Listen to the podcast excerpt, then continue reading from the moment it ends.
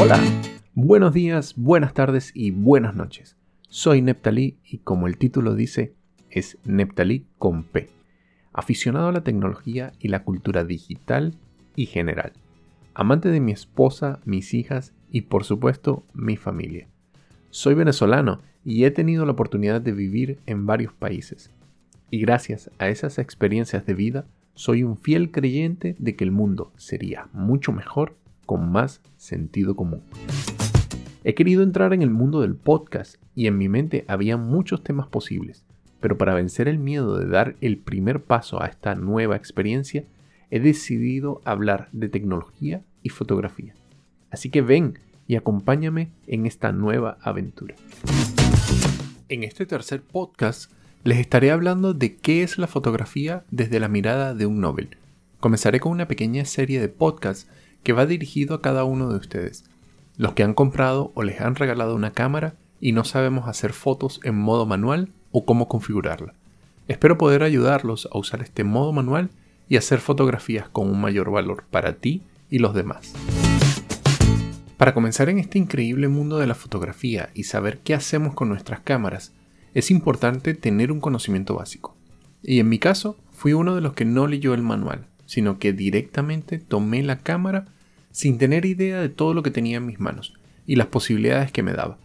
Y al darme cuenta la cantidad de botones y configuraciones posibles, fue un momento abrumador y que lo único que logré en ese instante fue dejarla en modo A. Lo peor que podía haber hecho era dejarlo hasta ahí. Pero claro, el gusanito interno de la curiosidad que hay en mí se despertó en 0,5 segundos y me dijo, a ver, San Google todo lo puede, buscando por supuesto en fuentes fidedignas y de fotógrafos profesionales. Luego, mi amada esposa, al verme tan entusiasmado, me dio un regalo maravilloso, un curso de fotografía básico con Samuel Castillo, gran fotógrafo de bodas y eventos aquí donde vivo. Y a partir de ese momento no he dejado de ver tutoriales para guiarme y por último Tomé una serie de cursos online de Quique Arnaiz, gran fotógrafo nómada español y que me ha guiado con sus cursos y experiencia. Para hacer esta parte del recorrido o aprendizaje un tema corto y preciso, me di cuenta que debía saber sobre la fotografía. Y la pregunta base que debes hacerte al comenzar es, ¿qué es la fotografía?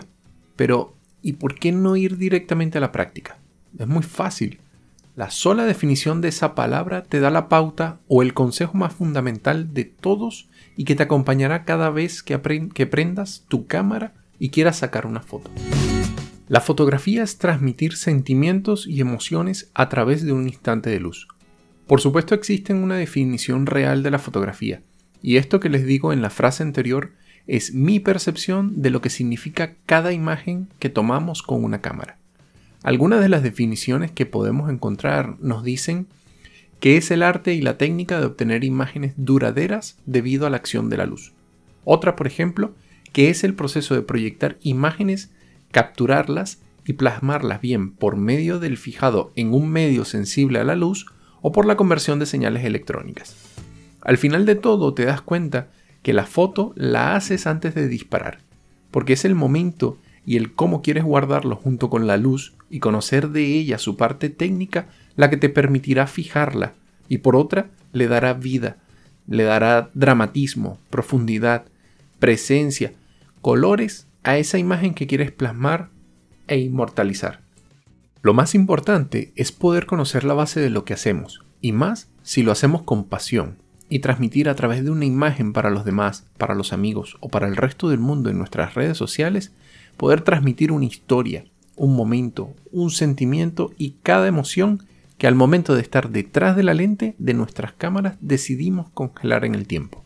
Las cámaras funcionan recogiendo la luz a través de una lente que lleva el punto de luz a un sensor o película, e interpretándolo en la actualidad con microchip o procesadores. Toda esta magia ocurre al momento de oprimir el botón de la cámara y accionar así el obturador. Es como un abrir y cerrar de ojos, y justo ese momento es el que guardamos en nuestra mente. Lo mismo sucede entonces en las cámaras. Podríamos decir que es parte de nuestra vista o una extensión de ella. Y ahí entraríamos en el tema de los lentes y el famoso 50 milímetros, que de todas las lentes es la que más se acerca a nuestra forma de ver el mundo. La primera foto que tomé sin darme cuenta tenía algunos de los aspectos básicos de la fotografía, y que me gustó personalmente. Fue la de un ave en Colonia del Sacramento, en Uruguay. Y antes había tomado fotos como aficionado, o sin saber siquiera que fuese un aficionado con una cámara Bridge, modelo que aún los hay por supuesto en el mercado son una transición entre las cámaras compactas y las semiprofesionales o profesionales. En la foto, la luz lo hace todo. Profundidad de campo, por ejemplo. La luz permite ver texturas y sin darme cuenta dejé un espacio por delante del ave. Y por supuesto que también hay fallos y críticas aceptables, como el encuadre, por ejemplo. No respeté la regla de los tercios, pero para mí es una foto que marca el inicio de esta aventura de la fotografía y por ello la importancia que tiene. Como el título lo dice, es la fotografía desde la mirada de un Nobel, donde he absorbido cuanta información he conseguido, para entender aún más en profundidad qué hacer con la cámara para congelar momentos y poder expresar en ellas lo que quiero contar. Al principio buscaba que la gente me dijera qué foto más bonita, o wow, qué espectacular, o muchos likes en Instagram, pero de nada sirve esperarlo cuando no haces realmente lo que te gusta a conciencia. Me quedo con la gratificación del proceso de elaboración de cada foto que he querido mostrar a los demás, y que tú debes hacer igual, mostrar tu forma de ver el mundo y en el formato que lo quieres mostrar. Panorámico, retrato, plano, primer plano, primerísimo plano, street, macro, etc. A gustos, colores y para ello tenemos una gama enorme de cámaras y objetivos más un compendio de técnicas y accesorios que nos van a dar la clave de cómo lograr cada imagen a mostrar a los demás. La práctica lo será todo y esa es la parte más emocionante de este formato.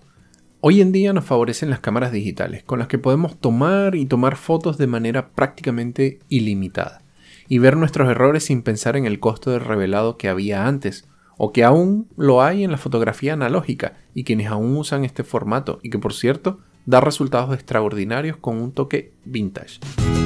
Julián Rodríguez, eh, fotógrafo marplatense, es una en una de sus charlas tech nos dice que la fotografía o las imágenes que vemos en carteles, anuncios, exposiciones o redes sociales no solo son fotos de personas que quieren que veamos cosas, va más allá de eso. Una fotografía es la historia que nos quiere contar esa persona y de ahí que para comenzar a ser fotógrafos debemos primero comenzar a consumir fotografía y saber leerlas e interpretarlas. Cada foto lleva un proceso previo, desde una sencilla configuración de la cámara hasta la preparación de un esquema de luz, preparación del modelo o del artículo que vamos a fotografiar. Si es fotografía retrato, implica maquillaje. Y si es fotografía de producto, también implica maquillaje. Veamos a partir de ahora las imágenes desde otro punto de vista. Analicémoslas, busquemos qué nos dice o qué nos muestra, incluso a dónde nos llevan. Más adelante les estaré hablando sobre los tipos de cámara y sus componentes. Y así, con este capítulo, comienza una pequeña guía de iniciación a la fotografía. Y nada más de momento, te espero en el siguiente podcast para hablar de los tipos y partes de las cámaras e ir conociendo más esa cámara que tienes en tus manos y que muchas posibilidades te da y grandes momentos te esperan para fotografiar. Estoy seguro de que ya quieres comenzar a hacer fotos en modo manual.